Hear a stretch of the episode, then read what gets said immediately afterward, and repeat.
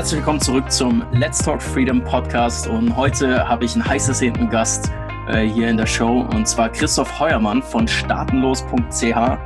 Äh, Christoph, herzlich willkommen im Podcast. Cool, dass du dir eine Stunde Zeit genommen hast. Du bist ja auch kontinuierlich unterwegs. Du lebst ja diesen Freiheitsgedanken wirklich voll und ganz selbst aus. Ähm, du bist im deutschsprachigen Raum ja eigentlich der bekannteste Experte zum Thema legale Wege, Steuern zu optimieren. Ja, also nicht Steuerhinterziehung natürlich, sondern im legalen Rahmen sich als Unternehmer sein Setup so zu gestalten, dass man eben möglichst wenig vom hart verdienten Geld abgeben muss an den Staat, besonders wenn man die Infrastruktur da nicht wirklich nutzt und viel reist. Ähm, und äh, da gibt es natürlich, ist das Thema super interessant, gerade für die meisten unserer Zuhörer, die irgendwie im Kopf haben, sich kurz- oder langfristig eben viel zu reisen, zumindest örtlich unabhängig zu sein und so viel reisen zu können, wie sie wollen. Deswegen habe ich einige Fragen für dich vorbereitet. Erstmal will ich natürlich, dass du dich vorstellst, aber nur um kurz vorwegzunehmen, dass die Leute, die jetzt gerade reinhören, die Themen, die wir besprechen werden, sind einmal für Unternehmer, die schon gegründet haben in Deutschland, Kapitalgesellschaften hier haben. Was können die tun, um, wenn sie ins Ausland gehen, ähm, trotzdem nicht einkommenssteuerpflichtig in Deutschland zu bleiben? Äh, wie sieht es mit der Wegzugsbesteuerung aus? Äh, wie kann man die eventuell umgehen? Das sind Themen, die wir uns unterhalten, aber auch für Leute, die ganz am Anfang stehen, die sich gerade überlegen, ihre eigene Firma zu gründen, zum Beispiel im E-Commerce-Bereich. Sollten die Deutschland gründen, einfach weil es am schnellsten und einfachsten vielleicht geht? Oder ist es es wirklich sinnvoll, von Anfang an sich schon zu überlegen, im Ausland zu gründen, wegen all diesen äh, Dingen, die dann eben Konsequenzen daraus die daraus sich ziehen. Also ist für jeden was dabei heute, egal wo du stehst. Ähm, und ja, fangen wir direkt mal an mit deiner eigenen Vorstellung, Christoph. Wie bist du eigentlich zum Thema Steueroptimierung gekommen? Ähm, und wie hat sich diese staatenlos Philosophie in deinem Kopf, diese Mentalität entwickelt überhaupt? Mhm. Ja, danke für die Einladung, Daniel. Ja, bei mir war es so, obwohl ich äh, den staatenlos.ch-Blog betreibe, ich habe damals Verwaltungswissenschaft studiert. Das heißt, ich war an der Uni Konstanz am Bodensee mit Staatswissenschaften sozusagen, mhm. hatte dann aber irgendwann keine Lust mehr. Ich habe im ersten Semester, sage ich mal, durch Zufall, äh, bin ich über die falschen Bücher gestolpert, habe mich dann sehr stark, sage ich mal, ich wollte eigentlich, ja, oder die richtigen, ich wollte eigentlich bei der EU arbeiten. Äh, mhm. Äh, am Anfang meines Studiums, äh, habe mich dann aber schnell, sage ich mal, radikalisiert und sehr viel in dieser, sage ich mal, libertären, anarchistischen Szene in Deutschland gemacht äh, habe dann auch noch Praktika gemacht im Deutschen Bundestag, bei der EU in Brüssel, Ach, aber fand das alles ziemlich langweilig ah. und äh, habe so einige Insights kennengelernt. Und da war für mich relativ schnell klar, auch nach viel Arbeit, war man in der Piratenpartei und so, dass der politische Weg nicht der richtige ist, dass es auch mit Bildung extrem lange dauert, Deutschland zu verändern. Mhm. Und mich dann einfach dazu entschieden, eben selbst freier zu leben, anderen so ein bisschen als Vorbild zu dienen und äh, einfach so den Weg zu gehen, dass jeder äh, sich quasi entscheidet, freier zu leben äh, und äh, dadurch so ein bisschen die Gesellschaft zu verändern. Und das mache ich mhm. jetzt seit vier Jahren. Ich bin seit vier Jahren dauerhaft unterwegs, nur mit Handgepäck in über 120 Länder bisher gewesen. Habe noch vor, die gesamte Welt in den nächsten paar Jahren zu bereisen. Ja, cool. Das ist echt, das ist ein Hammerziel. Ich sehe ja auch immer, du bist immer sehr viel unterwegs, ne? immer nur ein paar Tage teilweise in einem Land. Äh, du ziehst das wirklich durch. Respekt, dass du es schaffst, nebenher auch noch da deine äh, Firma selber hochzuziehen und deine Projekte, die du involviert bist. Ich weiß selber, wie viel Aufwand das auch sein kann, äh, so viel zu reisen. Das ist sehr viel Aufwand. Ich habe auch sehr viele Projekte gleichzeitig laufen. Das ist ja nicht nur das Staatenlos-Projekt. Mittlerweile machen wir es ja auch in Englisch und in Spanisch. Mhm. Äh, und äh, ganz viele andere Sachen mittlerweile noch. Im Moment geht es stark in Richtung Investmentbereich. Fliege ich morgen zum Beispiel nach Georgien, da haben wir eine Walnussfarm die muss mal begutachtet werden und solche Sachen. Spannend. Ja, ich merke schon, wir hätten ein Gespräch. Äh, für mehrere Podcast-Episoden. Vielleicht müssen wir da in Zukunft auch noch was nachholen. Ähm, Gerade zum Thema Investments würde mich auch nichts interessieren. Sehen wir mal, wie weit wir kommen jetzt. Erstmal zur Einleitung. Ähm, für alle, die jetzt sagen, wie, warte mal, ich habe davon noch nie gehört, Steueroptimierung, was ist das? Wieso, wie kann ich überhaupt Steueroptimieren? Ähm, erklär doch mal kurz die Grundlagen praktisch von ähm, Besteuerung in Deutschland ähm, gerade die vier verschiedenen ähm, Ebenen, die es da gibt und was sich daraus eben auch für Möglichkeiten ergeben. Ja, ich sage, im globalen Vergleich ist Deutschland äh, nicht das schlechteste Land steuerlich, aber sicherlich auch nicht eines der besten. Das heißt, wir haben einfach in Deutschland ein System, wo wir auf unser Welteinkommen besteuert werden, wenn wir unbeschränkt steuerpflichtig sind. Wir sind unbeschränkt steuerpflichtig, genau, wenn wir einfach in Deutschland gemeldet sind. Das müssen wir sein, wenn wir in Deutschland leben. Oder unseren Lebensmittelpunkt haben. Das heißt, auch wenn wir nicht mehr in Deutschland gemeldet sind, können wir uns der deutsche Staat trotzdem besteuern, weil wir zum Beispiel noch die Frau, Ehefrau, Ehepartner, Kinder in Deutschland haben, dort eine Wohnung mhm. haben, die wir regelmäßig mhm. besuchen oder auch einfach zu lange dort sind. Mhm. Das heißt, wenn ich mehr als ein halbes Jahr in Deutschland bin, äh, dann würde mich Deutschland auch wieder besteuern oder wenn ich diese anderen Faktoren erfülle. Wenn ich das aber nicht tue, dann bin ich quasi nicht mehr steuerpflichtig. Jetzt gibt es da noch so zwei Zwischenstufen, eben beschränkt steuerpflichtig und weit beschränkt steuerpflichtig. Ich bin zum Beispiel beschränkt steuerpflichtig, wenn ich in Deutschland eine Wohnung habe, die ich vermiete. Und die Mieteinnahmen, die ich daraus generiere, die muss ich immer in Deutschland versteuern, da führt kein Weg dran vorbei. Oder auch wenn ich in Deutschland noch eine GmbH hätte, die muss eh Körperschafts- und Gewerbesteuer zahlen. Mhm. auch wenn ich mir dann Gehalt zahle aus dieser GmbH, auch die, dieses Gehalt würde mit in Deutschland mit der Einkommenssteuer belegt werden. Und dann mhm. gibt es auch noch diverse andere Kategorien, wo eben, sag ich mal, was in Deutschland ausgeübt, verwertet wird, wird dann in Deutschland besteuert. Ähm, aber es ist nicht auf alles anwendbar. Zum Beispiel, wenn ich jetzt irgendwie eine Auslandsfirma eine Rechnung an einen deutschen Kunden stelle, das wird dann nicht besteuert. Okay. Alles klar. Das heißt also im Endeffekt, ähm, das klassische digitale Nomaden-Szenario, wenn wir davon ausgehen, jemand hat nur ein Gewerbe oder eine Personengesellschaft, bedeutet eben, sobald du vorhast, weniger als sechs Monate im Jahr in Deutschland zu wohnen und du bereit bist, eben ähm, deine Wohnung dort komplett aufzugeben, alles, was vom Finanzamt als ähm, Lebensmittelpunkt definiert werden könnte, ähm, und du hast keine Familie, die in Deutschland bleibt, dann könntest du dich einfach hier abmelden und Deutschland verlassen und in dem Moment auch einkommenssteuerfrei sein in Deutschland. Ja, genau. Ich meine, die meisten Leute verstehen das falsch, wenn sie zum ersten Mal auf meinen Blog kommen. Die denken auch, ich muss irgendwie in 50 Länder im Jahr reisen wie der Typ. Nein, das musst du nicht. Es würde theoretisch reichen, du lebst irgendwie fünf Monate in Deutschland, fünf Monate in Österreich und machst vielleicht noch zwei Monate Urlaub irgendwo anders oder jetzt in der Schweiz oder so. Das mhm. würde reichen, um sowohl in Deutschland als auch Österreich, auch wenn du dort jeweils fünf Monate lebst, quasi komplett aus der Steuerpflicht herauszukommen. Genau. Dann musst du es natürlich vielleicht noch anders strukturieren, hast vielleicht irgendwo anders noch einen Wohnsitz, wo du dich dann nicht unbedingt aufhalten musst, äh, hast irgendwie eine Firmenstruktur, das sind dann alles andere Themen. Aber man kommt relativ schnell aus Deutschland raus und wenn die Leute sich überlegen, ja, der Sommer in Deutschland ist geil, der geht vielleicht drei Monate, die kann ich auch ganz legal da sein ohne Probleme. Im Winter möchte ich halt eh irgendwie in Thailand oder sowas verbringen. Mhm. Cool, ja, das heißt, also für, für jemanden mit einer Personengesellschaft ist es extrem einfach ähm, zu gehen. Und ähm, dann ergeben sich natürlich die zwei Szenarien. Entweder du willst jetzt komplett die Welt umreißen, das heißt, du hältst dich nie lang genug in einem Land auf, um dort wieder einkommensteuerpflichtig zu werden, was ja in den meisten Fällen ab sechs Monaten der Fall ist. Ne? Das heißt, du reist einfach, bist immer weniger als sechs Monate in einem Land. Wirst, genau, das nennt man Perpetual Traveling. Mhm. Ähm, so ein bisschen bekannt, dieses Konzept ins Deutsche quasi gebracht zu haben. Und Perpetual Traveling hat, heißt halt quasi auch PT, steht auch für Permanent Tourist, also man ist quasi Dauertourist.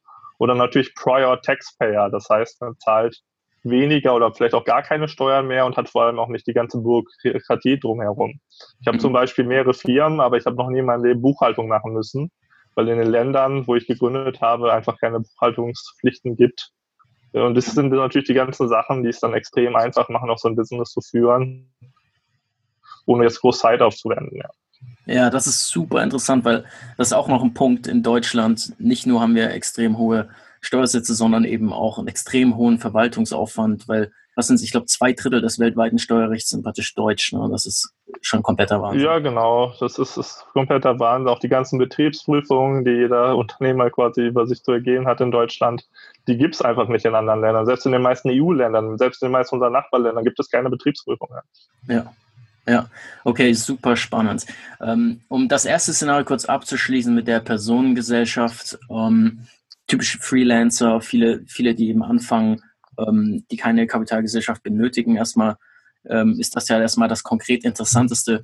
Ähm, da gibt es ja bestimmt nach ein paar Jahren, wenn so jemand irgendwann wieder nach Deutschland zurückkommen will, könnte es ja Probleme geben mit dem Finanzamt, dass der Finanzamt sagt, wo hast du denn in den letzten fünf Jahren deine Einkommensteuer gezahlt? Und wenn du dann sagst, gut, ich war immer unterwegs, ist die Frage, ob das Finanzamt das wirklich schluckt oder dich dann im schlimmsten Fall vielleicht sogar nachträglich besteuert. Ne?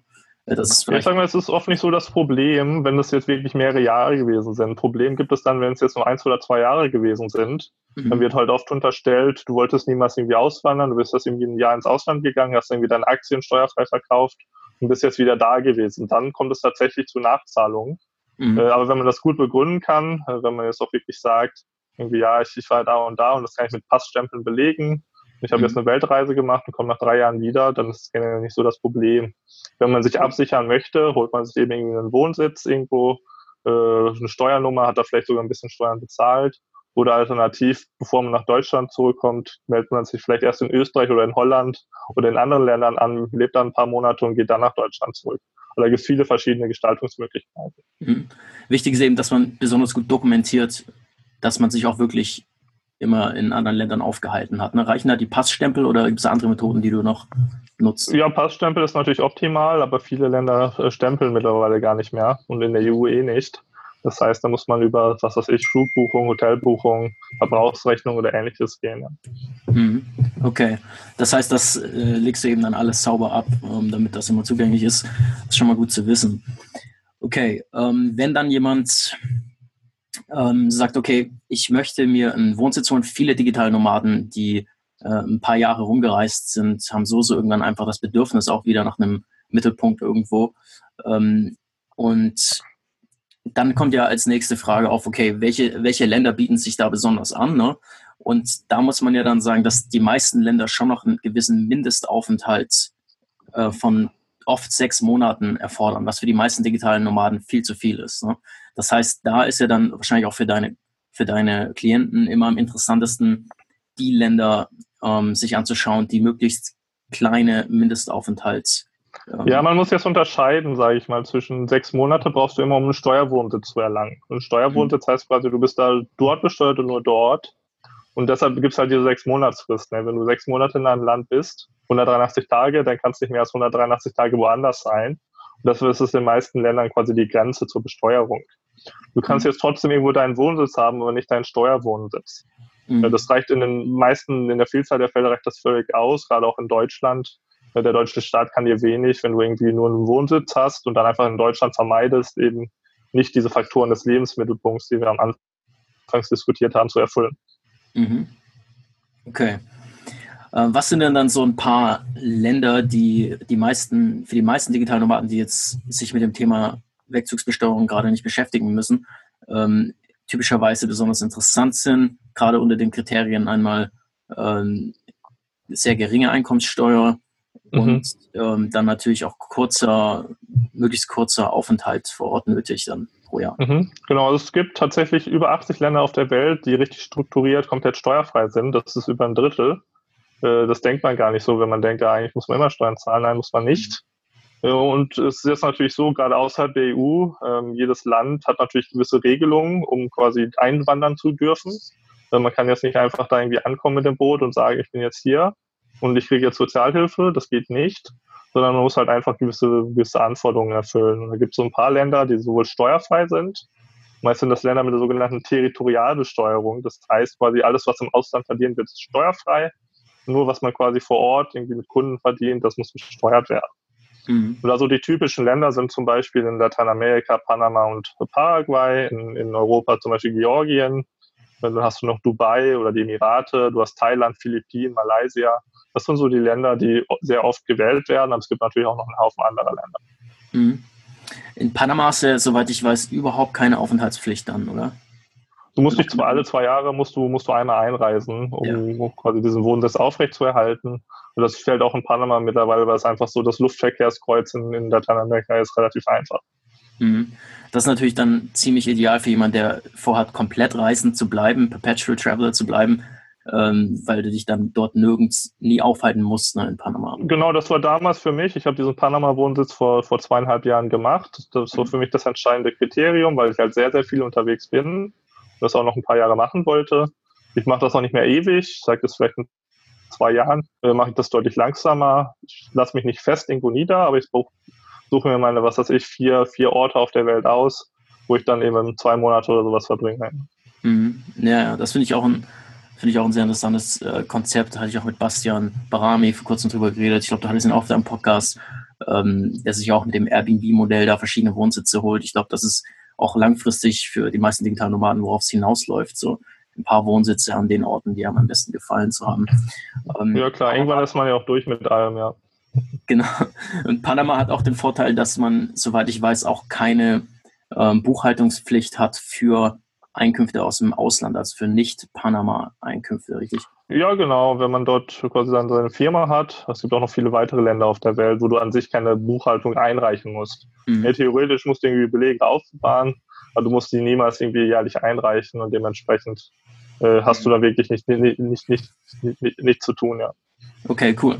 Das heißt, für denjenigen, der sagt, ich will jetzt komplett als Digitalnomade die Welt umreißen, komplett frei sein, ich melde mich in Deutschland ab, ähm, ist eine der besten Vorgehensweisen zum Beispiel eine Gründung in Panama, ähm, weil er sich darüber die Steuervorteile hat. Ich glaube, 0% Versteuerung von Einkünften aus dem Ausland und keine Buchhaltungspflicht und eben komplett reisen kann, nur einmal alle zwei Jahre. Genau, genau. Ich meine, es gibt immer, immer auch so, so gewisse Zielkonflikte. Ne? Wenn es steuerfrei ist, keine Buchhaltung, anonym und so weiter, dann ist es halt nicht so anerkannt. Es ist zum Beispiel jetzt nicht so einfach, mit einer Panama-Firma irgendwie einer deutschen GbR eine Rechnung zu stellen.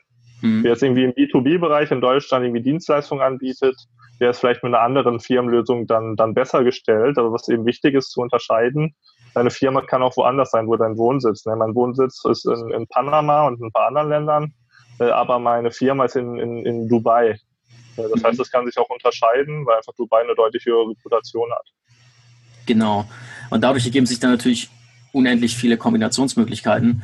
Ähm, ein Ding, was du ja immer wieder betonst auf deinem Blog, ist darauf Wert zu legen, was dann das für das Wohnsitzland die konkreten Regelungen sind, was eben Auslandsfirmenkonstrukte angeht. Kannst du darauf mhm. vielleicht ein bisschen eingehen, ähm, worauf man da achten muss? Ja, genau. Ich meine, das ist, ist, ist, klar, wenn die meisten Leute, die jetzt irgendwie in Deutschland sitzen, die denken, ah, warum gründe ich nicht selbst irgendwie so eine Panama-Firma? Mhm. Können sie machen. Bloß hat Deutschland natürlich gewisse Gesetze gegen erlassen. Und es gibt halt einfach die Regelung, dass quasi, wenn du selbst als Geschäftsführer in Deutschland sitzt und eine Auslandsfirma hast, wird halt einfach gesagt, du steuerst sie quasi fern, das ist ein reiner Briefkasten und deshalb wird sie einfach wie eine deutsche GmbH besteuert. Das geht, das kann, können Leute auch machen. Es wird dann steuerlich einfach wie eine deutsche Firma behandelt. Aber man hat trotzdem noch die Vorteile dieses Landes. Zum Beispiel ist es einfacher, dort irgendwie eine Lizenz zu bekommen für irgendein lizenzpflichtiges Business. Oder es ist möglich, anonymer zu bleiben mit dieser Firma. Oder man muss nicht so eine hohe Stammkapitalanlage zahlen, keine 25.000 für eine GmbH, sondern zum Beispiel nur ein Euro für irgendwie eine irische Limited, die man dann trotzdem in, in Deutschland führt. Okay. Und das kann aus vielen Gründen auch ganz interessant sein. Jetzt gerade hier im E-Commerce-Business, viele Zuhörer machen vielleicht irgendwie Amazon FBA oder wollen mhm. das machen. Und da haben wir immer das große Problem. Ich habe viele Kunden aus dem Bereich. Thema Umfirmierung. Ne? Selbst wenn du von Einzelunternehmer auf eine deutsche GmbH upgradest, sperrt dir Amazon wahrscheinlich den Account und das ist sehr schwierig, das umzuändern. Mhm. Und da kann das sehr viel Sinn machen, quasi von Anfang an mit irgendwie der Auslandsfirma, was ist ja Estland oder sowas, äh, das alles zu eröffnen, die Firma aber erstmal wie in Deutschland besteuern zu lassen. Und dann, wenn man irgendwie aus Deutschland rausgeht oder das Geld hat, eine Betriebsstätte aufzubauen, da komme ich gleich noch zu, äh, dann muss man eben die Firmenstruktur nicht umstellen. Ah, okay. Das heißt, auch wenn man in Deutschland ist, auch wenn man in mhm. Deutschland ist, gibt es Möglichkeiten, die Firma quasi dort zu besteuern lassen, wo sie gegründet wurde. Bloß muss man dann eben gewisse Anforderungen erfüllen. Man muss quasi ein Büro eröffnen, man muss irgendwie einen lokalen Manager haben, lokale Mitarbeiter, äh, sodass es quasi einfach eben kein Briefkasten mehr ist. Genau, das, das ist ein sehr interessanter Punkt, gerade für die nächste Zielgruppe ähm, in, in unseren Zuhörern, die eben schon in Deutschland etabliert sind, hier Kapitalgesellschaften haben und auch nicht unbedingt wegziehen möchten, vielleicht weil sie Familie und alles haben, hier verwurzelt sind, äh, trotzdem mhm. optimieren wollen. Das ist genau der Punkt, ne? dass eben, um wirklich die Vorteile dann zu nutzen der Auslandsfirma, muss dann eben dort auch subsistenziell genug ähm, in dem Ausland äh, sein vor Ort. Ne? Also der Geschichte. Genau, es muss, es muss nicht unbedingt im Ausland sein, das kann theoretisch auch in anderen Ländern sein. Bloß halt die Geschäfte dieser Firma dürfen nicht aus Deutschland gesteuert werden, mhm. sondern müssen eben aus diesem Land optimal oder auch so ein Land gesteuert werden, das nicht solche Regelungen kennt. Genau, also eigentlich und, Geschäftsführer lokal genau. noch einstellen. Genau, am besten hat man einen lokalen Geschäftsführer und das sollte auch irgendwie kein Treuender sein, kein Anwalt, der irgendwie einen Hunderter im Monat bekommt, sondern der muss vernünftig verdienen optimalerweise auch gewisse Mitspracherechte haben oder irgendwas tatsächlich für die Firma machen. Mhm. Und das kann sich schon relativ schnell lohnen. Man hat zwar nicht den großen Hebel, wenn man das macht. Ne? Immer wenn man sich irgendwie Geld, Gehalt zahlt oder Dividenden zahlt nach Deutschland, müssen die trotzdem noch voll versteuert werden. Aber man kann natürlich die Körperschaftsteuer schon sehr weit runterkriegen. Mhm. Vielleicht ein kleines Beispiel, irgendwie äh, Polen zum Beispiel hat jetzt die, die, äh, die Körperschaftsteuer 2019 wird auf 9% gesenkt für die ersten zwei Millionen Umsatz. Wer zum Beispiel in Berlin wohnt, der gründet sich eine polnische Firma, äh, hat da schon mal 20 Prozent weniger Körperschaftsteuer, deutlich weniger Stress mit Betriebsprüfungen, Buchhaltung und so weiter. Äh, hat ein kleines Büro in Polen, stellt vielleicht Mitarbeiter ein, pendelt ein, zweimal die Woche gerade hinter die Grenze und kann halt ganz, ganz einfach diese polnische Firma führen. Das macht sicherlich schon Sinn ab so 50.000 Euro Gewinn. Okay. Das ist schon mal eine coole Grenze ab 50.000 Euro Gewinn. Ähm, was würdest du denn sagen für jemanden, der eben noch mit einem Gewerbe unterwegs ist und ähm, sich überlegt, sich in Deutschland abzumelden? Ab welcher Umsatz- oder Gewinngröße lohnt es sich in dem Fall schon? Ähm, weil, also zum Beispiel die Setup-Kosten dann in Panama und so weiter sind jetzt, glaube ich, nicht so hoch, ne? Für so einen Fall. Nee, also man kann äh, auch erstmal komplett wohnsitzlos sein. Also es geht auch. Ich war selbst drei Jahre quasi komplett ohne Wohnsitz. Das ist der große Vorteil an Deutschland, auch Österreich und der Schweiz. Äh, du musst keinen neuen Wohnsitz, keinen neuen Steuerwohnsitz nachweisen, um aus der Steuerpflicht entlassen mhm. zu werden. Das ist anders in vielen anderen Ländern, aber in Deutschland ist es eben so. Das heißt, du machst vielleicht erstmal zwei Jahre ohne Wohnsitz und wenn du ein bisschen Kapital hast, dann machst du eben den Panama-Wohnsitz oder kaufst dir ein Dauervisum in Thailand oder in anderen Ländern, die, die vorteilhaft sind. Mhm. Und äh, so die typische Grenze, würde ich sagen, ist tatsächlich irgendwie Kleinunternehmerregelung hier in Deutschland, irgendwie bis 17.500 Euro oder vielleicht auch nur bis 11.000 Euro oder irgendwie 10.000 Euro Steuerfreibeträge in Deutschland, 8.500. Also irgendwann so ab 20.000 Euro generell fängt es an, äh, dann stark nach oben zu gehen mit der Besteuerung. Mhm.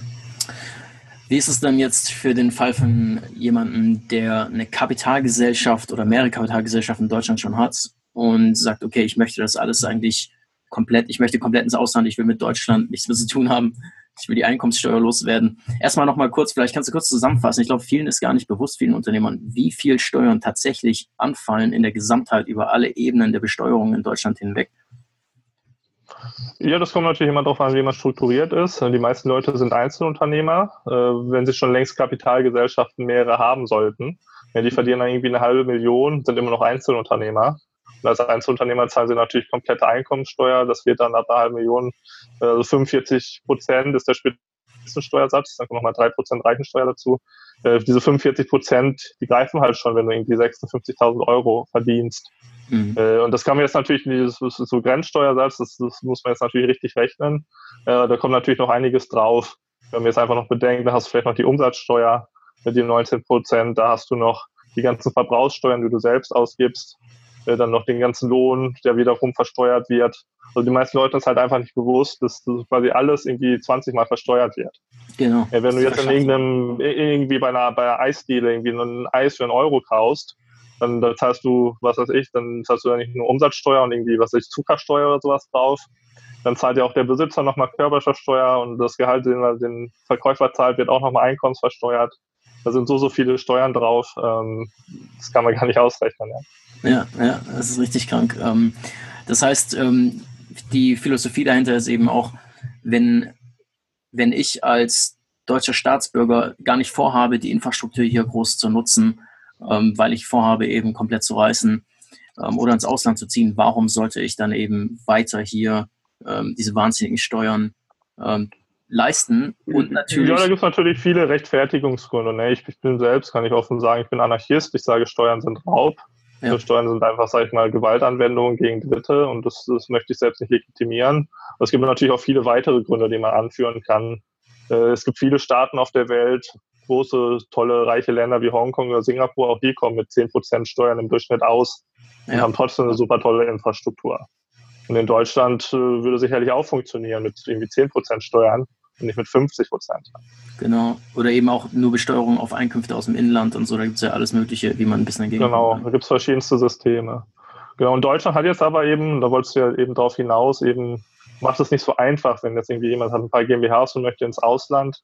Da hat Deutschland natürlich auch viele Hürden eingebaut. Es gibt die Wegzugsbesteuerung, es gibt zum Beispiel ein Abkommen mit der Schweiz, dass jemand, der in Deutschland Geld verdient, in die Schweiz geht, der bleibt trotzdem fünf Jahre in Deutschland versteuert, weil das so das typische Fluchtland ist für die meisten mhm. erstmal. Und gerade diese Wegzugsbesteuerung, die kann eben ziemlich übel enden. Das heißt quasi ganz grob ausgedrückt, das Finanzamt schätzt euren Firmenwert und tut so, ob ihr die Firma verkauft, obwohl ihr sie gar nicht verkauft. Darauf müsst ihr dann Steuern zahlen. Ja, wenn die Firma dann 10 Millionen wert ist, ja, dann müsst ihr halt mal gerade zwei, zweieinhalb Millionen aufbringen, damit ihr das dann verlassen dürft. Mhm. Ja, das ist, das ist natürlich purer Wahnsinn. Ähm, das ist eigentlich wie ein Gefängnis, das gebaut wird, um die Verdiener, die Gutverdiener eben da zu behalten ne, und Auswandern möglichst unattraktiv zu gestalten. Das Kann genau, es gibt natürlich jetzt Möglichkeiten, es gibt Strategien, diese Wechselbesteuerung zu vermeiden. Und deshalb sind auch einige Länder gerade sehr hoch im Kurs. Zum Beispiel, wir haben eben darüber gesprochen, Zypern und auch andere EU-Länder, weil dort einfach diese Wechselbesteuerung gestundet wird. Das heißt, sie fällt Gestundet heißt? Das heißt einfach, sie wird äh, quasi, sie fällt nicht an, solange man in der EU bleibt. Mhm. Und dann verfällt die nach ein paar Jahren auch komplett? Sie verfällt gerne nach zehn Jahren, äh, aber so lange muss man eben dann wieder nach Deutschland zurückkommen oder in anderen EU-Ländern bleiben. Mhm. Äh, sonst äh, wird quasi, sie wird bei, beim sag ich mal, Zeit des Wegzugs wird sie festgesetzt. Und falls sie dann doch mal irgendwann anfällt, dann wird sie halt zu diesem Stichdatum, muss sie gezahlt werden. Ja. Ja, ja, das ist tatsächlich was, was vielen, äh, viele, die so sich in, für digitales Nomadentum anfangen zu interessieren, ähm, komplett nicht auf dem Schirm haben, die Wegzugsbesteuerung. Das habe ich schon öfter erlebt, dass ähm, Leute sich dann einfach abgemeldet haben in Deutschland und dann auf einmal meldet sich der Steuerberater und meint, äh, hör mal, da kommen ein paar Probleme auf dich zu. Ähm, ja, das sind so ein bisschen auch die Horror-Stories, die die meisten Leute kennen. Ja, das ist jetzt, was ich mache, dieses Perpetual Traveling oder was auch viele digitale Nomaden machen. Das ist richtig strukturiert, eigentlich alles relativ problemlos. Ja. So die Horror-Stories, wo irgendwie jemand nach Deutschland zum Familienbesuch zurückkommt und dann mit Handschellen am Flughafen empfangen wird. Das sind fast alles ausnahmslos irgendwie GmbH-Besitzer, die halt irgendwie die Wechselbesteuerung nicht auf den Schirm hatten und äh, sie halt nicht gezahlt haben. Mhm. Erklär noch mal ganz kurz die Grundbedingungen für die Wegzugsbesteuerung, um einzugrenzen, auf wen das konkret wirklich auch äh, anfällt oder wen es betrifft. Das, das, das betrifft letztlich alle Unternehmer in Deutschland, die irgendwie in den letzten zehn Jahren steuerpflichtig waren. Also quasi jeder deutsche Staatsbürger, weil man ab Geburt in Deutschland äh, quasi steuerpflichtig ist. Ach so, warte mal, der Punkt, den würde ich gerne noch ein bisschen anpacken. Ähm, ich hatte jetzt gedacht, diese Definition von zehn Jahre steuerpflichtig bedeutet, ab dem Zeitpunkt, wo du offiziell Steuern abgeführt hast, also wo du auch die Kleinunternehmerregelung ähm, praktisch nicht mehr auf dich äh, angefallen ist. Nee, man, man, man, man, muss in den letzten fünf Jahren quasi, also du bist in Deutschland ab Geburt steuerpflichtig, aber wenn jetzt zum Beispiel ein Österreicher in Deutschland lebt und irgendwie, was weiß ich, äh, vier Jahre eine GmbH hatte und dann wieder ins Ausland geht, dann fällt die Wechselbesteuerung nicht an. Okay, und oder, oder auch als wenn du als Deutscher zum Beispiel zurückkommst, was du warst zehn Jahre im Ausland, dann kommst du vier Jahre wieder nach Deutschland zurück mhm. und dann gehst du wieder weg, dann fällt sie auch nicht an. Okay, und jetzt ein junger Gründer, der eben nach Uni und so weiter ähm, vielleicht nur für ein paar Jahre einen Job hatte und äh, Steuern bezahlt hat und jetzt äh, eine eigene Gründung gemacht hat, aber weniger als zehn Jahre eben Steuern eingezahlt hat. Wie sieht es da aus? Du musst in den letzten zehn Jahren musst du halt fünf Jahre unbeschränkt steuerpflichtig gewesen sein in Deutschland, aber du bist unbeschränkt steuerpflichtig gewesen seit Geburt. Das ist okay, natürlich das die Frage, wie das strukturiert so ist. Ja, ja, genau. Genau. Ach, die Frage ist jetzt halt, wie es, wie es strukturiert ist. Ne? Wenn es jetzt ein Einzelunternehmer ist, als Einzelunternehmer kannst du auch unter die Wechselbesteuerung fallen, aber in der Regel passiert das nicht, sondern mhm. nur wenn du zum Beispiel jetzt E-Commerce, du hast jetzt gewisse Waren, gewissen Warenbestand oder ein Warenlager äh, das äh, müsstest du entweder abverkaufen oder würde die Wechselbesteuerung drauf anfallen. Generell mhm. ist die Wechselbesteuerung aber nur ein Problem, wer eben eine UG, eine GmbH hat. Äh, und da wird dann einfach der Firmenwert geschätzt. Und da gibt es dann verschiedenste Bewertungsverfahren und gibt natürlich auch Strategien, das irgendwie zu drücken, durch, durch Gutachten, durch, durch andere Strategien. Mhm. Interessant. Ähm, und wichtig okay. ist noch die Beteiligung, also Wechselbesteuerung generell ab 1%. Wer jetzt genau. die Aktien hält, äh, natürlich nicht, ja. Genau, also so ab 1%, die meisten haben ja mindestens 50% äh, in der Gründung mit einem Partner, also äh, fällt das auf dich an. Okay, dann lass mal in das Thema kurz ein bisschen näher reingehen. Um, ich glaube, das ist für sehr viele, auch von unseren Coaching-Kunden interessant. Ähm, sagen wir, du hast jetzt ein E-Commerce-Business in Deutschland, du hast mindestens eine Kapitalgesellschaft. Ähm, was sind normalerweise gute Strategien, um die Wegzugsbesteuerung zu umgehen, wenn du eben diese Schritte einleiten willst und du willst Einkommenssteuerpflicht in Deutschland loswerden? Ähm, du meinst mhm. ja jetzt schon, erstmal kannst du nur in Europa bleiben. Das heißt, Optionen wie Panama fallen für dich erstmal weg, richtig? Ne, du kannst es auch mit Panama machen. Du kannst zum Beispiel auch die Wechselsteuer stunden lassen, wenn du nach Panama gehst. Dann musst du aber allerdings innerhalb von fünf Jahren auf jeden Fall wiederkommen nach Deutschland. Okay. Äh, ist halt einfach normal geworden in unserer globalisierten Welt, dass man jemand irgendwie, was weiß ich, Familienunternehmer muss dann irgendwie einen Standort aufbauen, irgendwie im Ausland. Mhm. Und deshalb gibt es halt diese fünf Jahresfrist. Aber generell kann man davon ausgehen, du musst erstmal irgendwie in der EU bleiben, ne, bist irgendwie dann was ich Mittelmeerland, was eben nicht so eine hohe Steuern hat. Oder nach Osteuropa. Äh, und da kannst du dann halt, sag ich mal, die Wechselbesteuerung vermeiden. Jetzt ist noch ein bisschen die große Sache. Viele Leute müssen natürlich, können nicht komplett neu anfangen im Ausland, die wollen trotzdem irgendwie ihre deutsche GmbH behalten. Und mhm. das alleine äh, ist, sage ich mal, schlecht strukturiert, auch, auch sage ich mal, bringt keine Vorteile. Ne? Mhm. Heißt, wenn du zum Beispiel in Panama bist und noch eine deutsche GmbH hast, die zahlt ganz normal Körperschafts- und Gewerbesteuer. Wenn du dir ein Gehalt zahlst, wird das voll in Deutschland besteuert. Das ist diese beschränkte Steuerpflicht, die wir besprochen haben. Mhm. Und dann gibt es noch die sogenannte Quellensteuer. Das heißt, wenn Gewinn ausgeschüttet wird, in Panama ist der steuerfrei, aber es ist in Deutschland trotzdem die volle Abgeltungssteuer, die 26 irgendwas Prozent, fallen trotzdem in Deutschland an. Und das kann man jetzt aber, sag ich mal, optimieren. Das ist eben auch, was viele Leute dazu bewegt, zum Beispiel nach Zypern auszuwandern. Weil wenn sie es richtig machen, dann zahlen sie nicht die 26 Prozent, dann zahlen sie nur noch die 1 Prozent. Das genau. heißt, nur Körperschafts-, Gewerbesteuer in Deutschland und der Rest fließt steuerfrei nach Zypern. Ganz genau. Das ist ja das, was gerade auch ein bisschen, also viele, die ich kenne, viele E-Commerce-Unternehmer setzen gerade diese Zypern-Lösung um. Da gab es ja auch einige Änderungen jetzt in, in letzter Zeit, ähm, im letzten Monat. Ich würde sagen, vielleicht gehen wir mal auf die Theorie dahinter jetzt ein bisschen ein, besonders unter dem Gesichtspunkt, was für ein finanzieller Aufwand ähm, sich daraus ergeben würde, diese Strategie umzusetzen und ab welcher Größe du normalerweise mhm. empfiehlst, mhm. dass es sich lohnt für so ein E-Commerce-Unternehmen. Unternehmer mhm. am Ende. Ja. Also genau, bei der Zypern, äh, vielleicht erstmal kurz die, das Konstrukt ähm, grob erklärt. Ähm, die Firmenanteile, die man an der deutschen Kapitalgesellschaft hält, ähm, das will man wahrscheinlich veräußern und vor allem will man natürlich das deutsche Gehalt loswerden. Mhm. Oder wie geht Ja, genau, genau. Also in diesem, diesem Szenario gehen wir davon aus, man muss aus irgendwelchen Gründen seine deutsche Firma behalten, weil die Kunden irgendwie noch mit einer deutschen Firma zusammenarbeiten und so weiter. Möchte aber auswandern und man möchte halt den Gewinn, den man hat, nicht mit 27 Prozent in Deutschland besteuern, da kann man ja gleich da bleiben, sondern den halt steuerfrei in Zypern haben. Und Zypern ist eben ein Land, wo man unter gewissen Bedingungen komplett steuerfrei auf Gewinnausschüttung, auf Dividenden wird. Jetzt ist halt die große Frage, wie kriegen wir das Geld rüber ohne diese Quellensteuer in Deutschland? Mhm. Normalerweise halt 27 Prozent. Es ist schon mal gut, wenn du einfach privat, als privater Besitzer der GmbH in Zypern bist.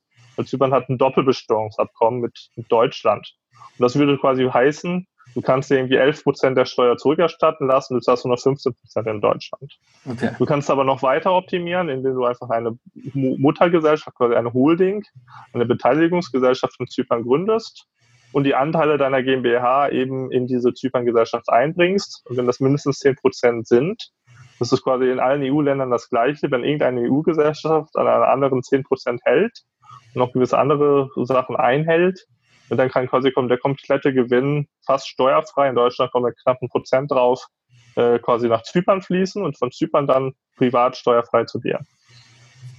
Super, okay. Das ist die sogenannte Mutter-Tochter-Regelung in der EU. Und das geht auch natürlich auch mit allen anderen Ländern. Und äh, das ist eben eine Holdingstruktur, die auch in Deutschland jedem Unternehmer zu empfehlen ist. Auch in Deutschland kann das äh, sehr positiv sein, können wir gleich nochmal drauf eingehen. Mhm. Und dieses bisschen der Nachteil ist, wenn man in Deutschland schon eine Holdingstruktur hatte, dann kann man das ja einfach umsetzen.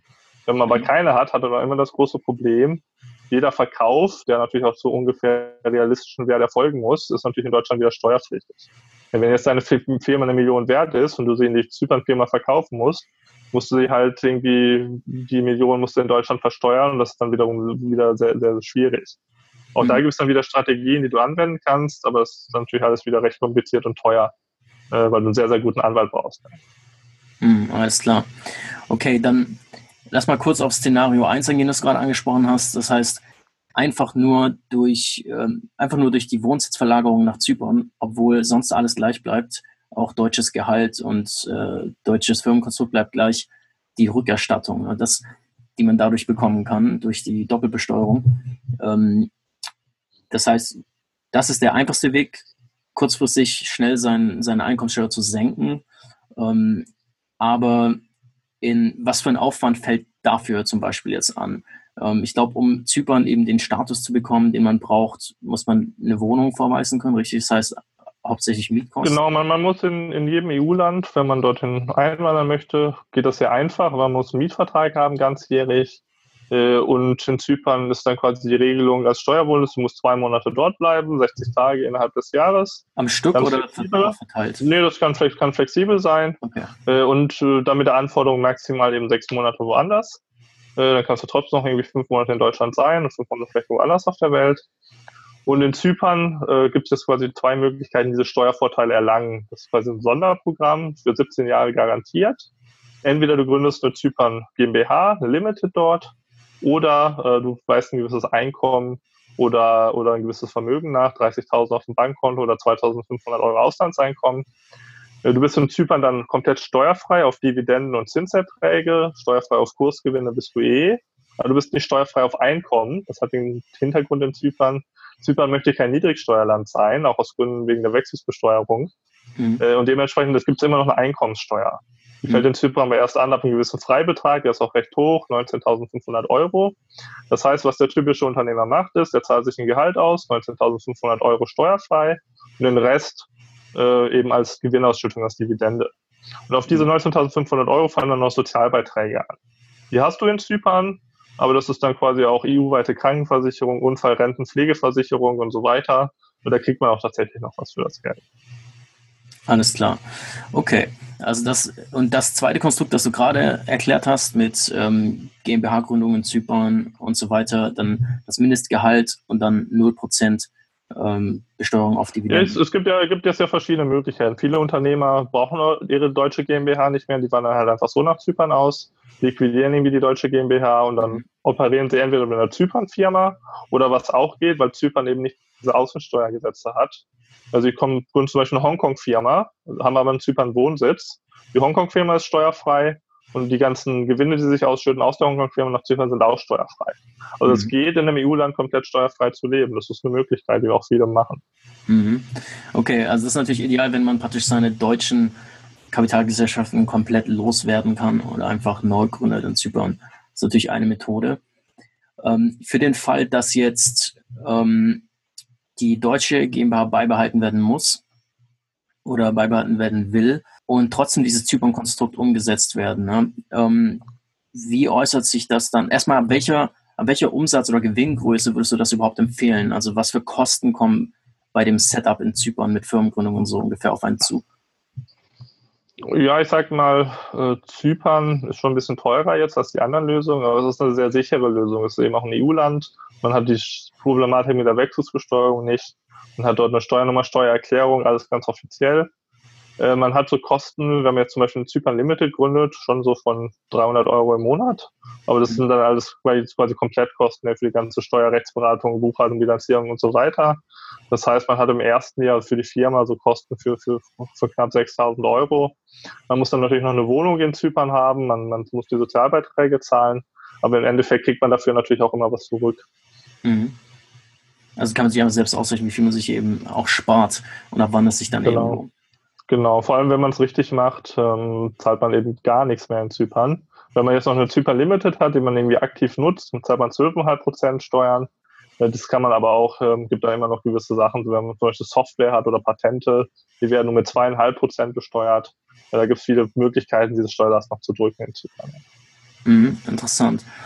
Okay, und wie ist das denn, wenn man einen Partner in der deutschen Kapitalgesellschaft hat, der in Deutschland bleiben will ähm, und auch die deutsche GmbH beibehalten will?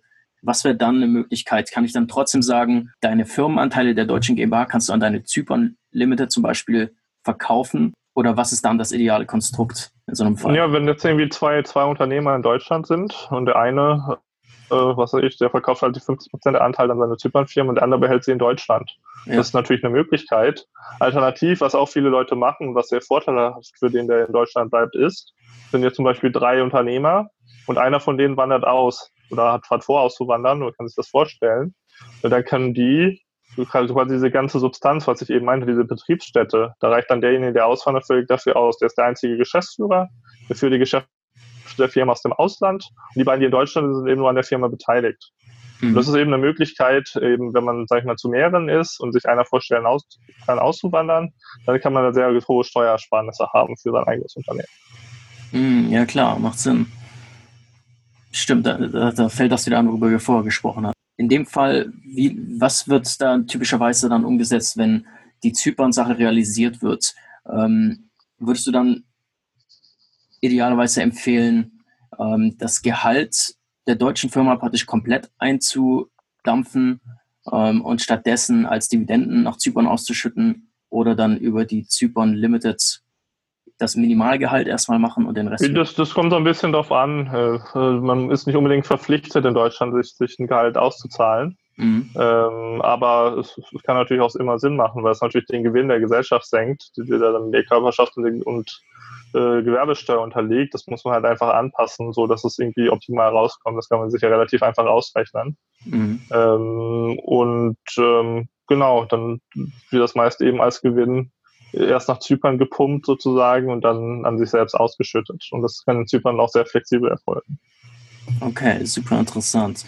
Ähm, das heißt auch, gerade das, das Konstrukt, was du vorhin erwähnt hast, glaube ich, für viele interessant ist, wo du meintest, in dem Fall ähm, mit Zypern muss ich nur die zwei Monate im Jahr dort verbringen, darf dann eben nur maximal sechs Monate in Deutschland sein, damit dort nicht wieder die Einkommenssteuer aktiviert wird. Ne? Ja, genau. Man muss eben diesen Lebensmittelpunkt in Deutschland vermeiden. Man kann jetzt durchaus noch in Deutschland seine Eltern besuchen, man kann auch in Deutschland noch Geschäfte machen, Seminare veranstalten, alles kein Problem, aber eben nicht im, im Übermaß, nicht mehr als ein halbes Jahr pro Jahr. Hm. Wie genau wird das dann geprüft und äh, gemessen? Weil ich meine, gerade Deutschland heutzutage, wenn du dann in die Schweiz fliegst und dann mit dem Auto über die Grenze kommst mhm. und so, solche Geschichten. Ähm, ja, genau. Also generell sind diese Tage auch nicht das Problem. Ähm, das stolpert auch fast niemand drüber. Das große Problem sind immer eher die Sachen mit der eigenen Wohnung. Wenn man mhm. jetzt irgendwie einen Schlüssel hat und dann irgendwie jedes Wochenende in Deutschland ist und irgendeine Wohnung besucht, das ist eher das Problem. Oder wenn man jetzt tatsächlich noch irgendwie eine Ehefrau hat in Deutschland, die in Deutschland leben bleiben möchte, mhm. das kann zu Problemen führen. Selbst ein Auto in Deutschland ne? kann auch Probleme. Ja, auch ein Auto in Deutschland kann auch Probleme machen.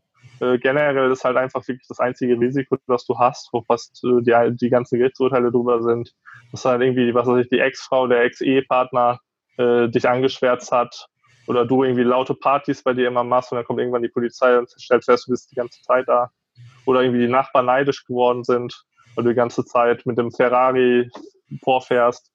Das sind eigentlich so die Gründe, äh, mit denen du Probleme in Deutschland bekommst. Aber wenn du halbwegs bescheiden lebst, äh, gar nichts. Und natürlich gibt es auch viele, viele andere Länder auf der Welt.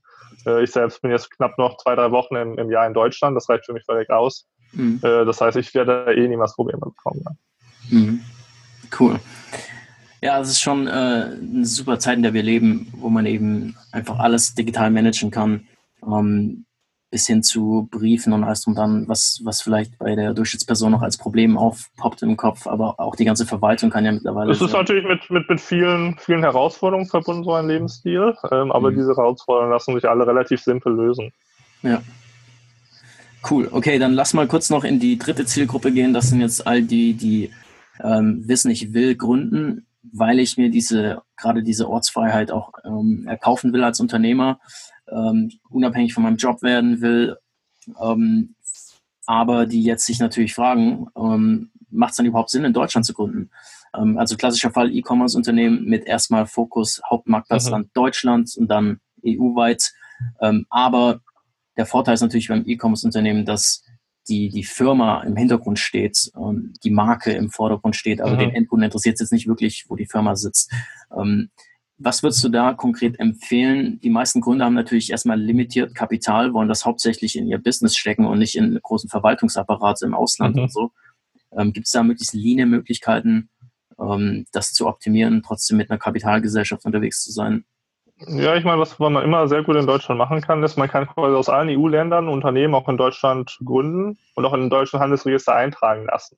Mhm. Äh, das ist dann, wird dann steuerlich einfach wie eine GmbH behandelt, aber man hat natürlich die gesellschaftsrechtlichen Vorteile dieses Landes. Das war in der Vergangenheit sehr populär mit englischen Limiteds. Jetzt wegen dem Brexit äh, steigen die meisten auf Irland um. Das heißt, du hast eine irische Limited, die wird mit einem Euro Stammkapital gegründet. Da musst du keine 25.000 irgendwie einlegen, was natürlich für viele schon mal ein Vorteil ist. Dann hast du zum Beispiel die Sache, wenn du die GmbH wieder loswerden willst, in Deutschland die GmbH zu liquidieren, dauert zwei Jahre. Mhm. Äh, in Irland dauert das vier Wochen. Das mhm. heißt, auch da hast du natürlich dann Vorteile. Mhm. Äh, die Firma ist in Deutschland eingetragen, auch, auch so eine Auslandsfirma, auch wenn sie das, das hat alles, ist alles Wegzugsbesteuer relevant. Das schützt sich davon nicht. Aber es ja. ist natürlich ein deutlich einfach leichterer Einstieg, weniger Stammkapital. Äh, und äh, man hat natürlich immer die Möglichkeit dann, wenn man so eine Auslandsfirma gründet, erst ist es ein Briefkasten, wird wie in Deutschland besteuert. Aber wenn es sich lohnt, kann man eben dann dort vielleicht doch sein Büro aufbauen, Mitarbeiter einstellen, lokalen Geschäftsführer finden und dann zahlt man eher halt doch nur seine 12,5 Prozent Steuern und nicht mehr über 30 Prozent in Deutschland. Mhm. Okay, sehr interessant. Ähm, nur es noch zusammenzufassen, das heißt, statt einer deutschen UG zu gründen, wo ich ja auch das Stammkapitalproblem jetzt nicht habe, mhm. ist es trotzdem besser, eine irländische Limited zum Beispiel zu gründen. Ja, bei einer UG hast du ja immer dann die Gewinnrückstellung und so weiter, äh, so ein paar andere Dinge. Da bist du wahrscheinlich mit der irischen Limited besser bedient. Genau. Äh, was auch immer zu sagen ist, was ich auf jeden Fall noch anbringen möchte, ist es eigentlich immer schlauer, so ab 40.000 Euro Gewinn würde ich sagen, nicht nur eine UG oder eine Limited, sondern gleich zwei zu gründen, dass du eben immer auch in Deutschland über dieses Holding-Modell agierst Mhm. Ja, das heißt, du hast eine Tochtergesellschaft, die macht den ganzen Gewinn, aber statt es dir selbst auszuzahlen, wandert das alles in die Muttergesellschaft. Mhm. Das ist eben, was viele Leute in Deutschland nicht wissen. Zum Beispiel auch in der deutschen GmbH, wer zum Beispiel in Aktien investiert, wird extrem vorteilhaft besteuert, nämlich fast gar nicht, irgendwie mit einem Prozent. Die meisten Leute machen den Fehler, ne, sie haben eine GmbH, sie schütten sich das Geld aus, 27 Prozent, legen es in Aktien an, privat wieder 27 Prozent. Mhm. Würden sie es in der GmbH behalten, keine 27 Prozent bei Ausschüttung, 1 Prozent Besteuerung der Aktien, wenn es in der GmbH bleibt. Das heißt, die Idee ist einfach das, ne, du hast quasi nenne das Spardosen GmbH, du hast eine Muttergesellschaft, da kommt das ganze Geld rein. Du zahlst dir nur ein kleines Gehalt aus, was du zum Leben brauchst, aber deine ganzen Investments finden in der Muttergesellschaft statt und mit der Muttergesellschaft kannst du dann auch Autos kaufen oder Häuser kaufen, Immobilien kaufen, was auch immer. Mhm. Und da gibt es viele, viele Vorteile, eben so einem Holding-Konstruktor gehen, um das vielleicht noch kurz anzubringen. Eben auch, wir haben eben das Ganze mit Zypern besprochen. Ja. Auch wenn du eine Tochterfirma verkaufst in der Holding, die wird in Deutschland nur mit knappen Prozent besteuert. Mhm. Das heißt, du kannst dann auch, wenn die Firma 10 Millionen wert ist, kannst du easy verkaufen an die Zypern-Firma, weil eben dann die, die Besteuerung in der Holding relativ klein ist. Dann hast du nur das Geld in der Holding drinne, und das kannst du dann irgendwie auszahlen lassen, das heißt noch ein bisschen Steuern drauf. Aber immer wenn du eine Holdingstruktur hast, dann kommst du deutlich, deutlich einfacher ins Ausland, als wenn du keine hast. Mhm. Also selbst innerhalb deutscher Gesellschaften ist eine Holdingstruktur super interessant. Es ist in meinen Augen ab so 40.000 Euro Gewinn immer zu empfehlen. Äh, okay. Man muss es natürlich richtig strukturieren, aber wenn man es richtig strukturiert, dann kommt man auf eine recht erträgliche Steuerlast. Dann zahlt man locker mehr als die Hälfte äh, locker weniger als die Hälfte, was ein Einzelunternehmer zahlen würde. Das ist schon mal ein sehr, sehr abgefahrener Tipp. Ähm, bestimmt für sehr viele Zuhörer interessant. Ähm, Nochmal kurz, um zurückzugehen auf die Neugründer, die jetzt überlegen, ähm, eine UG in Deutschland zu machen oder eben was anderes. Ähm, der Punkt, den du vorhin angeführt hast mit den Seller-Accounts, da weiß ich aus aktuellem Anlass, dass das Ganze so läuft. Ähm, wenn du jetzt einen Seller Central Account in Deutschland startest mit privat oder also als Personengesellschaft oder Kapitalgesellschaft, ähm, UG, wenn du nachher auf eine Auslandsfirma umsteigen willst oder irgendeine andere Firmenidentität generell, ähm, wird das meistens so gemacht, dass praktisch der erste Seller Central Account mit deiner alten Firma on hold gesetzt wird und dann können alle deine mhm. Produktlistings übertragen werden auf einen neuen Seller Central Account. Im besten Fall, ähm, habe ich schon erlebt, kann das innerhalb von einer Woche stattfinden dass du eben vielleicht eine Woche Verkäufe verlierst, aber weil Amazon leider dafür bekannt ist, dass sie sich nicht zu sehr scheren um Verkäufer und oft solche Prozesse sich hinziehen, haben wir es auch schon erlebt, dass es zwei Monate gedauert hat ähm, bei einem Coaching-Kunden. Mhm. Und ähm, dann natürlich zwei Monate eben nicht verkauft werden kann, was natürlich auch. Ja, ich sag mal, der Vorteil an Amazon ist eigentlich letztlich, die Produkte sind ja nicht an den Account gekoppelt, die, die Produkte sind quasi an Amazon gekoppelt. Und ja. jeder Verkäufer hat dann irgendwie seine, seinen, seinen Code und, und damit wird das verkauft. Dementsprechend, du musst quasi einen Account irgendwie auf Ruhen setzen. Äh, du kannst zeitgleich auch mehrere Accounts haben mit Amazon, wenn du das abklärst. Dann ist ein Account auf Ruhen, der andere wird dann wieder hochgezogen. Und du hast quasi deine ganzen alten Listings, bleiben dir erhalten. Es gibt durchaus Leute, die das schaffen, aber es ist teilweise mit Risiko verbunden, das eben hinzukriegen. Genau. Deswegen ist es schon zu empfehlen, von Anfang an äh, sich da die Gedanken zu machen. Ähm, wenn für eine Neugründung, du hast jetzt die irische Limited angesprochen, gerade aus den Gründen. Das erstmal bedeutet dass jemand, der in Deutschland noch lebt und arbeitet, vielleicht weil er auch die Firma neben seinem Job noch hochzieht, wird für den, hast du vorhin schon gesagt, wird dann die ausländische ähm, Gesellschaft gilt dann einfach nach deutschem Gesetz wie eine deutsche GmbH, wird genauso versteuert, ne, solange er hier. Genau, dann wird, wird quasi in Irland, ähm, würde einfach ein, sag ich mal, ein Steueransässigkeitszertifikat aus Deutschland hingeschickt mhm. und dann kommt es aufs Land an. In manchen Ländern muss man auch dort dann noch Buchhaltung und Bilanzierung extra machen, aber teilweise reicht es dann aus, quasi, dass die Länder sehen, ja, das findet in Deutschland statt, die Firma hat hier nichts mehr zu tun, hier muss dann quasi einfach nur einmal im Jahr irgendwie so ein kleiner Report eingereicht werden. Genau. Und dann habe ich eben den Vorteil später, ähm, durch einen Geschäftsführer dort vor Ort und so weiter dann ähm, noch Besteuerung zu drücken. Ähm, genau. Gibt es denn auch Idealszenarien für, für diejenigen, die sagen, ich baue mir jetzt die Firma auf, während ich noch wohnsitzpflichtig und so hier in Deutschland bin, besteuerungspflichtig. Mhm. Aber ich habe auf jeden Fall vor, Deutschland hinter mir zu lassen und will möglichst bald dann über diese Firma mir mein Leben, äh, Lebensunterhalt mhm. weit äh, gestalten. Was wäre dann das ideale Konstrukt? Würdest du dann sogar sagen, fang direkt mit einer Zypern-Firma an, zum Beispiel? Ja, zum Beispiel, um jetzt, wer jetzt flexibler sein möchte und irgendwie vielleicht auch außerhalb der EU raus möchte, ähm, wir können es natürlich auch von Anfang richtig strukturieren. Zum Beispiel, um die Wechselbesteuerung zu vermeiden, was man machen muss, ist, man darf selbst nicht mehr Anteile halten. Wie macht man das? Man gründet einen Verein. Äh, das ist jetzt ein ah. bisschen komplizierter, aber einen Verein kann man auch in Deutschland noch sehr, sehr einfach gründen. Und dieser Verein ist dann rein dazu da, einfach die Anteile zu halten. Der macht sonst nichts, der hat rein die Anteile der UG zum Beispiel oder der irische Limited mhm. und damit ist die komplette Wechselbesteuerung aus dem Weg geräumt. Hat dann natürlich wow. den Nachteil, man kann sich keine Gewinne ausschütten, man kann sich nur ein Gehalt zahlen, aber das reicht wahrscheinlich dann auch aus für den Anfang. Und wenn man dann im Ausland ist, dann kann man quasi die Firma quasi wieder vom Verein verkaufen an, an dich selbst oder an eine andere Holding oder was auch immer. Mhm. Und dann kannst du wieder die Dividendenausschüttung nutzen und so zum Beispiel mit Zypern. Genau, genau. Super interessant. Ähm, in dem Fall würdest du dann ähm, für, bei einer kompletten Neugründung, gibt es da ein Land, was du da konkret empfehlen würdest für jemanden, der sich dafür gerade interessiert? Ja, ich meine, es gibt sehr, sehr viele Länder und es machen viele einen Fehler. Ja, sie gehen jetzt irgendwo dahin, wo ihr Freund gerade gegründet hat, der ist irgendwie in Hongkong und sie machen das auch, aber es passt gar nicht zu ihrem Geschäftsmodell. Mhm. Es gibt wirklich super viele, super viele, super viele Länder und man muss halt einfach schauen, was man braucht. Wenn man jetzt irgendwie Stripe nutzen will oder PayPal, in vielen Ländern geht das nicht. Ja. Oder wenn man jetzt irgendwie ein europäisches Bankkonto haben möchte, das geht vielleicht auch mit, nicht mit gewissen Ländern. Da hat man mhm. auch immer gewisse Zielkonflikte, natürlich, wo es super anonym ist, ohne Buchhaltung, keine Steuern und so weiter. Da kriegt man dann vielleicht nicht so leicht Zugang zu so Payment- oder Banking-Anbietern, ja. Mhm. Da muss man eben sehr genau schauen, was man möchte generell die viele EU-Unternehmen machen schon Sinn. Es gibt durchaus sehr gute Möglichkeiten mittlerweile, zum Beispiel Rumänien. In Rumänien zahlst du ein Prozent Steuer bis zu einer Million Euro Umsatz. Wow. Äh, sofern du da irgendwie zwei, zwei lokale Mitarbeiter hast, die eh nichts kosten. Wow, das ist natürlich interessant. Ähm, ja, die Zeit ist schon fast um. Ähm, vielleicht können wir ganz am Ende noch drauf eingehen ähm, für Investoren, ne? Ähm, die die meisten Zuhörer haben auch irgendwie noch ein Portfolio oder wollen zumindest damit anfangen. Ähm, geht ja Hand in Hand. Äh, die meisten Unternehmer interessieren sich auch für Investments.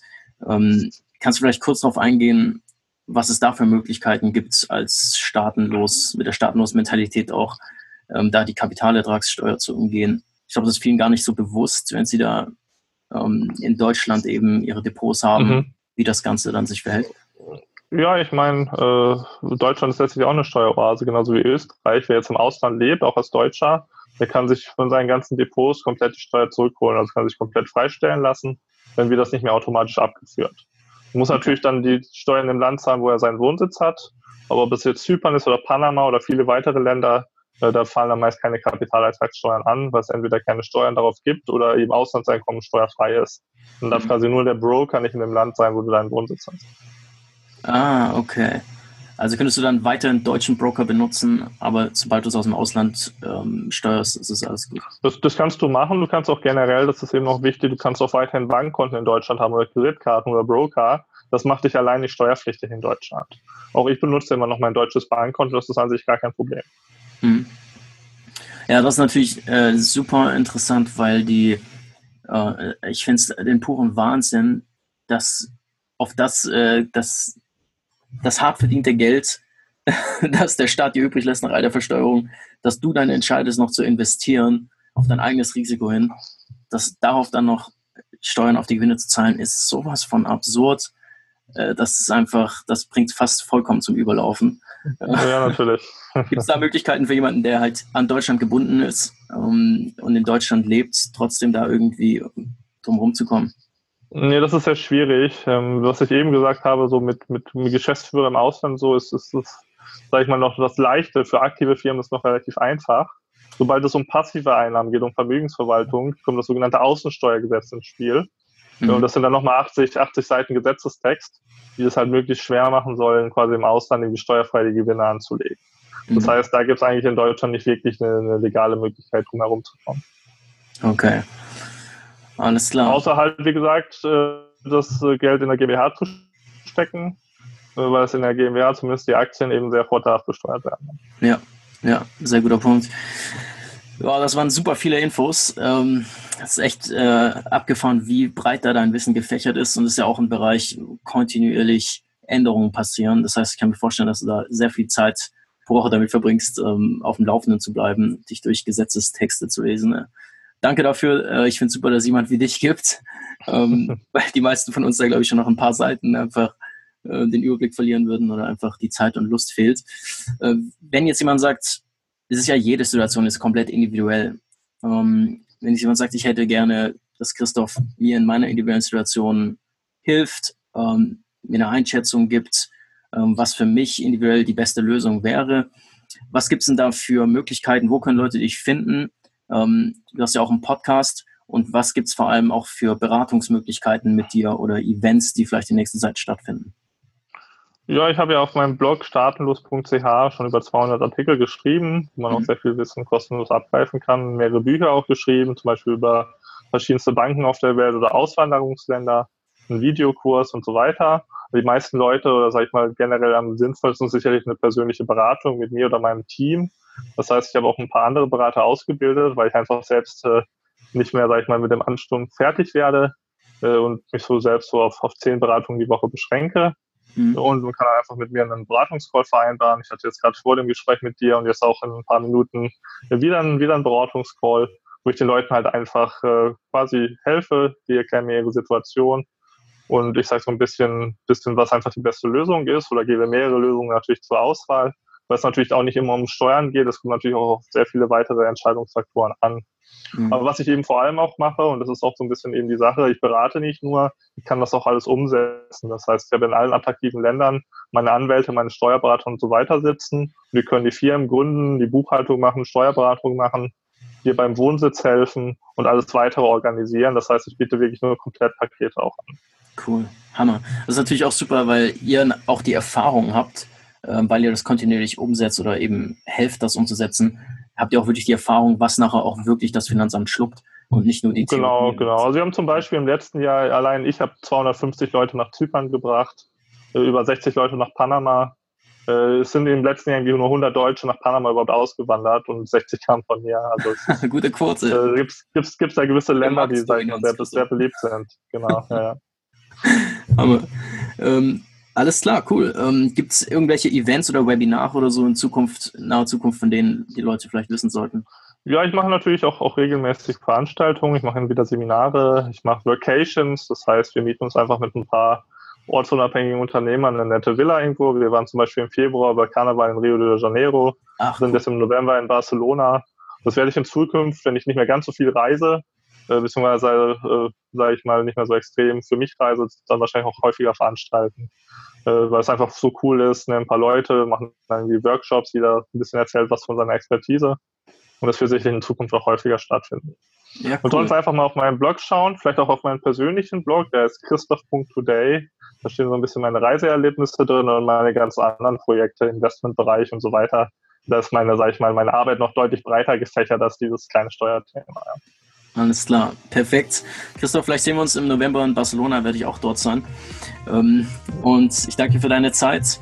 Alles äh, war super informativ. Also ich bin mir sicher, wir können nochmal irgendwann eine Episode machen. Da werden bestimmt noch viele Fragen reinkommen. So machen wir vielleicht mal eine Follow-up-Episode. Ja, denke ich auch. Äh, danke dir für das Interview. Und äh, ja, wer Fragen hat, einfach mir schreiben. Und äh, vielleicht sehen wir uns in der Beratung. Genau. Alles klar. Dann dir noch einen schönen Tag und bis bald, Christoph. Bis bald, Daniel. So, das war jetzt eine ganze Stunde. Ähm, Respekt, wenn du immer noch am Zuhören bist. Ähm, anscheinend interessiert dich das Thema genauso wie mich. Ähm, das ist natürlich ein unfassbar breites Thema. Ähm, da hätten wir jetzt noch tausend Fragen mehr stellen können und in deinem Kopf schwirren wahrscheinlich auch noch einige Fragen rum. Ich hoffe trotzdem, ähm, du konntest schon einiges an Werten mitnehmen jetzt. Ähm, mich würde natürlich brennend interessieren, was sind deine Fragen zu dem Thema? Ja? kannst du per Sprachnachricht reinschicken, einfach in der Anchor-App am besten ähm, Let's Talk Freedom Podcast in der Anchor App einfach suchen. Da kannst du uns direkt eine Sprachnachricht schicken.